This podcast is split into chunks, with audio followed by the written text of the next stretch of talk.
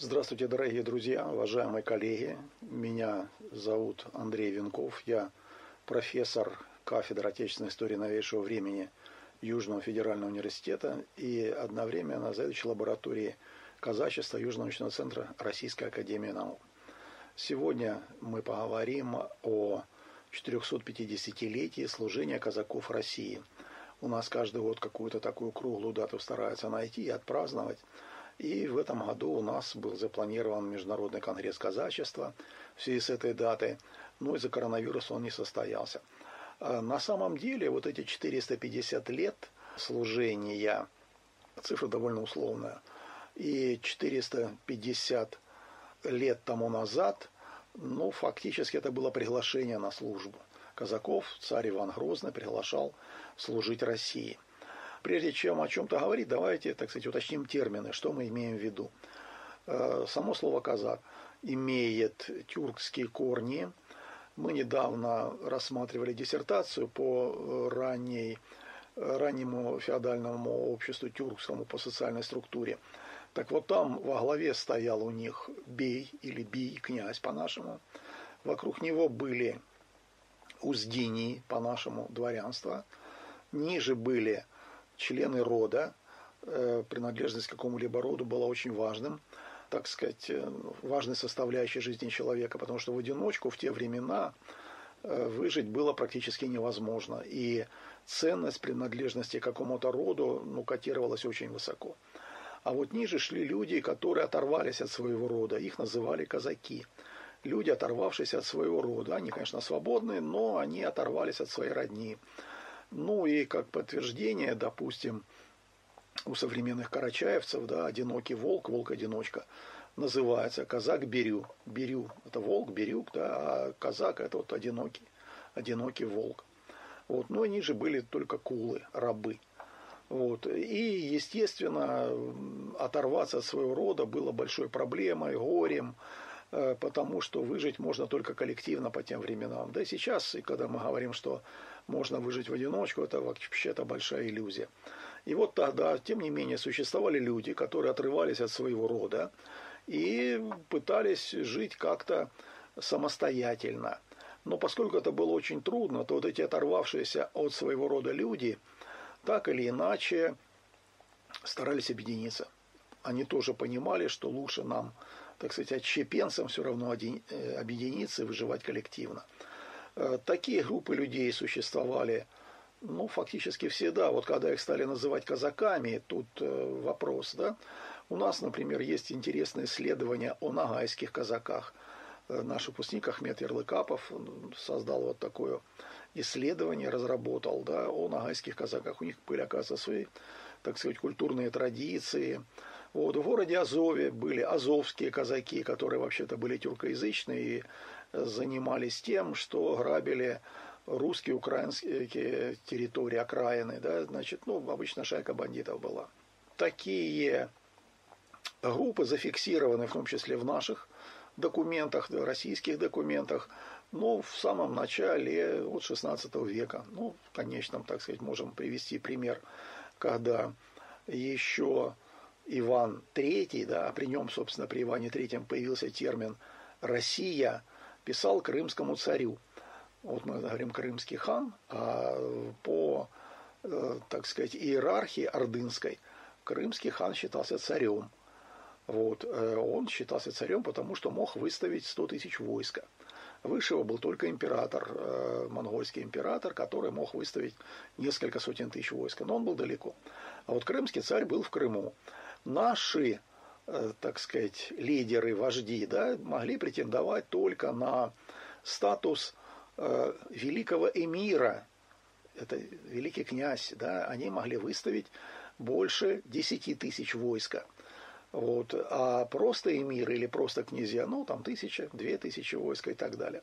Так вот, крымский хан, он считался царем, потому что все его подданные, мужчины, ну, фактически составляли войско. Они ездили на лошадях, у них были примитивные копья, лук, стрелы, арканы. Значит, вот он мог выставить таких 100 тысяч. Поэтому к нему так э, обращались к царь.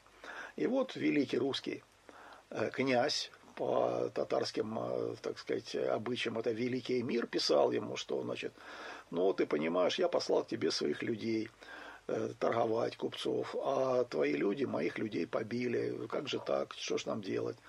А тут ответил, это не мои люди, это ходят по степи молодые казаки, с Тамани, с Акермана, значит, а меня они не слушают. И вот э, в 1548 году впервые упоминается такая же шайка, которую почему-то назвали казаки русского царя Ивана. Ну, понятно, русский царь Иван – это Иван Грозный, он только что в 1547 году венчался на царство, то есть стал претендовать на такую должность, как и крымский хан, то есть вырос, считал, что у него достаточно большое войско. И у него появились вот такие же беглые люди, которые там, значит, по степи ходили, так сказать, вели соответствующий образ жизни. Тут надо сказать, что степь, видите, она характерная черта нашей территории, она тянется ну, вот, примерно от Алтая и до Венгрии, да, и здесь огромное количество караванных троп, путей. И здесь как раз вот этим отщепенцам, ребятам, оторвавшись от своего рода, как раз раздолье, да, с земледелием им заниматься, ну кто им землю даст, значит, э, скотоводством тоже нужны пастбища, поэтому они могут только рыбу ловить в реках или заниматься разбоем. Сообщили об этом русскому царю Ивану, значит, э, нагайские купцы, которые передали просьбу крымского хана, что вот теперь уже русские казаки русского царя Ивана э, значит, гоняются за крымскими купцами. И Иван Грозно ответил в той же традиции, это, да, мои подданные, но они сбежали, я их достать не могу, поэтому, ну, поймаешь, убей, я ничего иметь против не буду. Вот, и такие люди, ну, фактически названы были четыре городка, которые построил некто Саре Азман, ну, сары азман, если мы так тюркский язык возьмем на помощь, сары – это ну, желтый, рыжий, да, у нас вот речка была Сардарья, сейчас существует в Средней Азии. А Азман, Осман, ну это турок, рыжий турок, вот какой-то рыжий турок собрал вокруг себя беглецов от русского царя Ивана, и они начали гонять за местными купцами. Но буквально через 20 лет ситуация резко меняется – да, и мы видим, вдруг появляется организация на Дону, которая, с одной стороны, называет себя казаки, с другой стороны, называет себя войско, то есть целое войско. И вот как раз вот эта ситуация, 1570 год, это войско впервые появляется в русских документах как войско. То есть Иван Грозный посылает в Крым своего дворянина, посла Новосельцева, и с ним шлет грамоту на реку Донец к донским атаманам и казакам, значит, предлагает послужите мне службу, сопроводите Новосильцева до Крыма и обратно. Ну, значит, Новосильцев съездил, потом царю сказал, ну, кто-то, батюшка, поехал, кто-то, так сказать, проигнорировал твои предложения, значит. И нас вообще-то интересует вопрос, откуда тут целое войско-то взялось? Почему их так много? Мы знаем, а, ну, есть, да, такая логическая система, что если после чего-то, то это еще не значит именно вследствие чего-то. Ну, есть и такой вариант, что если после чего-то и вследствие, да, посмотрим, 1570 год, появляется целое войско. Царь приглашает их к себе на службу. Откуда оно взялось? Теперь давайте посмотрим, а что было до этого, до 1570 года на территории России – а у нас в 1565 году вводится опричнина. То есть царь Иван Грозный начинает прогибать под себя князей и бояр, которые слишком воли имеют много. Вот, и он их, так сказать, проводит целую систему мер, мер, чтобы они признали его значит, неограниченную власть и карает их очень жестоко. Как человека, так сказать, можно наказать? За что? Ну, их обвиняют в связях с поляками, с литовцами, шпионаже. Вот. Масса примеров, мы знаем, и фильмы недавно были, да, того же Лунгина по этому поводу. Но особенность какая? Царь Иван Грозный вообще-то был человек восточного нрава, он имел восточное воспитание. И он знал у боярина много родней, у него есть слуги. И как этого боярина осудить и казнить, чтобы не было кровной мести – ну и логика подсказывает, да выбить весь род. Все, кто ему служат, всех перебить. Вот, и вот представьте, у каждого боярина, у каждого князя есть дружина. Эти дружинники присягали боярину или князю на верность. И тут этому боярину заламывают руки, тащат в погреб, как говорится, берут в розыск. И начинают его бить и требуют, чтобы он признался, что он польский шпион. Что делать дружинникам?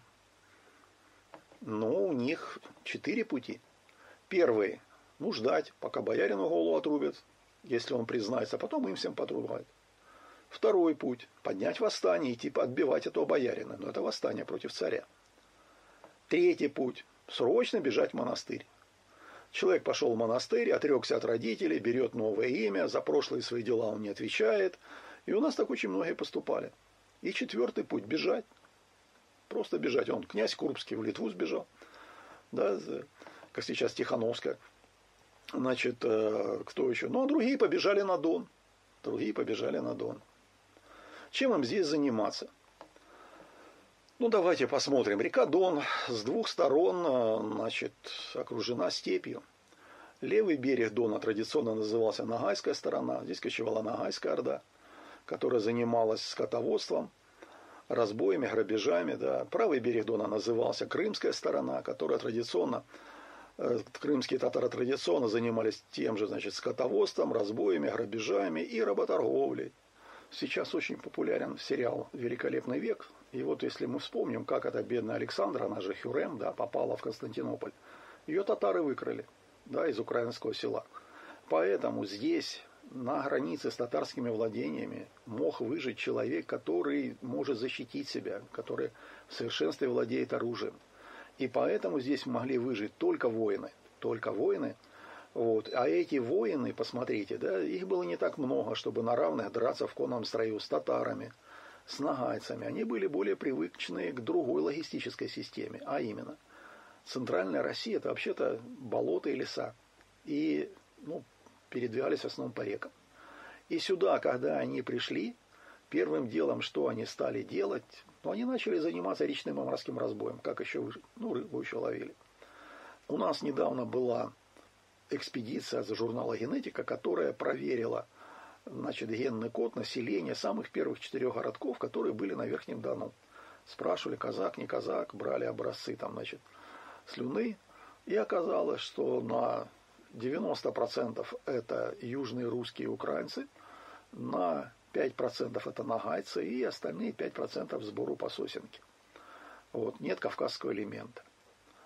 Если мы посмотрим э, фамилии населения вот этих четырех Э, бывших городков, а сейчас станиц. Там встречаются такие фамилии, как Колычев, Глазунов, Голицын. Со мной в одном классе Бутурлин учился. Да, то есть это русская аристократия, это значит потомки русской аристократии, которые сбежали сюда. Посмотрите, они сразу же, как только явились на Дону и стали заниматься речным и морским разбоем, значит, э, ну, понятно, надо как-то организовываться. Они составили войско объединились. Это войско внешне походило по структуре на некий рыцарский орден. У них были господа старые казаки, были просто казаки. Была система ученичества, вроде как пажи, да, там проходит это ученичество. Дальше. Они взяли себе символику. Символика, да, древний герб донских казаков какой? Олень, пораженный стрелой. Значит, если мы возьмем геральдику европейскую, то там три животных показывают, значит, это символы благородства. Орел, лев и олень. Ну, помните, да? Робин Гуд в Шервудском лесу, значит, ходил под смертной казнью, потому что убивал королевских оленей. Олень – животное благородное. И вот они взяли символом благородное животное – олень. Но не просто олень, олень, пронзенный стрелой. Да, мы знаем, есть символ сердца, символ любви. Вот. А сердце, пронзенное стрелой, это несчастная любовь. И тем самым они показывали, мы люди благородные, но мы люди несчастные. Вот, и поэтому ну, они были в достаточно жесткой оппозиции к царю, потому что они были, многие из них это были дружинники убитых бояр. Вот, и когда царь их пригласил на службу, они, значит, кто-то поехал, кто-то не поехал. Вот, и потом они произнесли такую фразу, которая была зафиксирована. «Мы на Русь, лихо не мыслим. Царство белый, царь в кременной Москве, а мы казаки на Тихом Дону» что в переводе означает «ты нас не бойся», царство там в Москве, а может как-нибудь здесь сами. И, тем не менее, все-таки они русские, православные, значит, они договорились, да, мы будем служить за деньги. плати нам жалование, значит, а мы когда захотим, тогда и служить будем. Вот. И они, с одной стороны, стали охранять границы России, вот, с другой стороны, они постоянно были головной болью, потому что русские пытались на тот период найти союзников против поляков. Через несколько десятков лет у нас началась смута.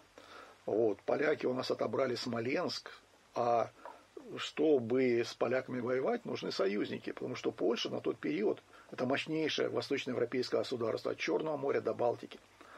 И союзников видели в турках. Почему? В Турции очень мощная греческая православная диаспора, а поляки – католики. Вот. И как только русские посылали послов в Турцию, ну, как-то так случалось, что донские казаки выходили и грабили турок. Вот. И турки русским высказывали, русские им говорили, что ну мы же, вы же понимаете, это люди, так сказать, э, нам не подчиняются, вот, поймаете, убейте. Вот. А со стороны турок такая же система была. Крымские татары. Турки собираются в поход вместе с русскими. Крымские татары выехали, русских ограбили. Значит, поэтому вот такие постоянные были трения. И из-за этого донских казаков был случай даже от церкви отлучили в 1622 году. Но они плакали, молились Богу, там благодарственные молебны пели. Потом опять началась новая война, их опять в лоно церкви, так сказать. Вот. С этой точки зрения, э, значит, очень интересен факт. Когда приехал очередной, так сказать, привез жалование представитель русского царя и сказал им, значит, ну, прекратите тура грабить. Они сказали, ну, жить на что? Он сказал, ну, работайте. На что они ему что сказали? Нам потная работа, не в обычае. То есть мы работать не будем. У нас обычая такого нет. Это очень напоминает как э, Тацит описывал германские молодежные банды, которые нападали на границы Рима. Он написал, они считают позором проливать пот там, где можно пролить кровь.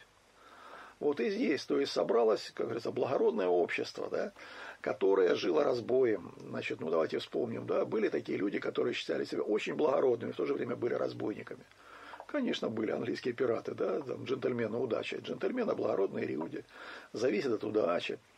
Вот, и на жизнь постоянно жалуются. И донские казаки постоянно на жизнь жаловались. Ну, вот конкретный пример, да, у нас самый старый э, фильм про пиратов, э, это «Остров сокровищ». У нас есть четыре экранизации «Острова сокровищ», но только во второй экранизации, где Джона Сильвера играет Борис Андреев, да, там дана музыкальная заставка, пиратская баллада. И баллада это сплошная жалоба, там дуэт юноши и девушки. И девушка ему там, значит, рассказывает, бедный мой Том, бедный мой Том, зачем ты покинул старый свой дом? На пару, под парусом черным ушли вы в набег все 75 человек. А юноша отвечает, не плачь, Женя, не грусти, меня ты, Женя, не жди. И дальше, бедный мой Том, бедный мой Том, твой парус оборван, в трюме пролом, твой парус оборван, корабль затонул, твой ветер удачи тебя обманул. И он и опять не плачь, не грусти, меня не жди. И вот песня донских казаков, которую наш Муспединститут, сейчас консерватория, записал под Старочеркасском. Колыбельная песня, послушайте, да, там, значит, ах ты травка, травушка, по той травке конь бежит, на траве казак лежит, порубанный, потюканный, от солнышка загорел, он от солнца загорел, он от ветра почернел. Что это описывается? Труп. Почернел от ветра труп, убитый казак. И это колыбельное. Детям маленьким поют. Да, то есть они всю жизнь жаловались на жизнь, и всю жизнь они хотели жить вот по своей воле, по своей воле. Последняя казачья самая такая песня, которую все почему-то сейчас поют, да, не для меня придет весна, не для меня дон разольется, да, все, помру скоро. Вот. Что для нас здесь интересно? Они выработали систему взаимоотношений друг с другом. Что за система взаимоотношений? Они создали войско. Они прекрасно поняли во время всех этих налетов, набегов, работорговли, в одиночку не выжить. Выжить можно коллективно. Но не тогда, когда ты прячешься за коллектив, да, а коллектив тебя должен защищать. Нет, там коллектив тебя сразу вычислит и уничтожит. Коллектив должен ставиться выше человека. Коллектив – высшая ценность.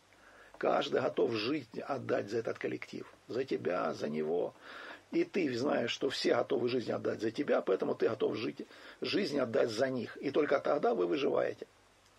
Войско стало высшей ценностью. Вот когда у нас там все эти проблемы с пенсиями и так далее, да, у них был своеобразный собес.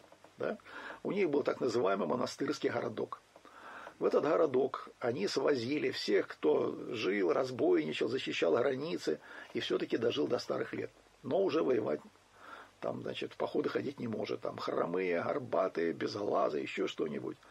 Они их селили в этот городок. Этот городок стоял строго на границе между Доном и турками. И когда они возвращались с набега, они десятую часть отдавали вот этим каличным. Пенсию им платили. Но когда турки нападали, они первыми нападали на этот городок. И вот эти деды, как там на трех ногах с костылями, там, значит, без глаз, без рук, выходили и дрались первыми. То есть они всю свою жизнь, даже будучи не способными ходить в походы, они ставили себя как защитники войска, как защитники всего нашего сообщества. В таких случаях закон всегда выше человека. Закон всегда выше человека. То, что они приняли какое решение, они обязаны его выполнить. Обычаи, обряды разработаны, они касаются именно всего этого. Значит, всего лишь один пример. Да? В 1742 году в Старочеркасске был пожар. И они допустили, что взорвался пороховой погреб. Они допустили, что сгорел казенный погреб. Почему? Они могли открыть его и вытащить все деньги, мягкую-то рухлядь, пушнину и так далее. Почему? Не было кворума. В казенный погреб имеет право войти атаман при двух старшинах, бывших двух командиров полках. Там, значит, все, только они. Атамана не было, двух старшин не набралось. Погреб сгорел, толпа стояла и смотрела, как он горит. Вот так вот, ставя закон выше человека, они создали здесь общество, которое было предельно жизнестойким, предельно живучим. Да? Значит, во время Первой мировой войны три года воевали, потери 3% убитыми. Вот. После гражданской войны, когда их выбили, да, значит, к 1926 году население восстановилось.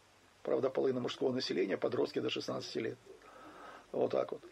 И вот этот образ, вот этот пример нам сейчас, когда у нас идет переход от э, коллективистского менталитета к индивидуалистскому, мы должны понимать, что мы теряем. Что такое коллективизм, как он помогает выжить. Да? Вот это вот тот урок, который нам оставили донские казаки. Все, благодарю за внимание.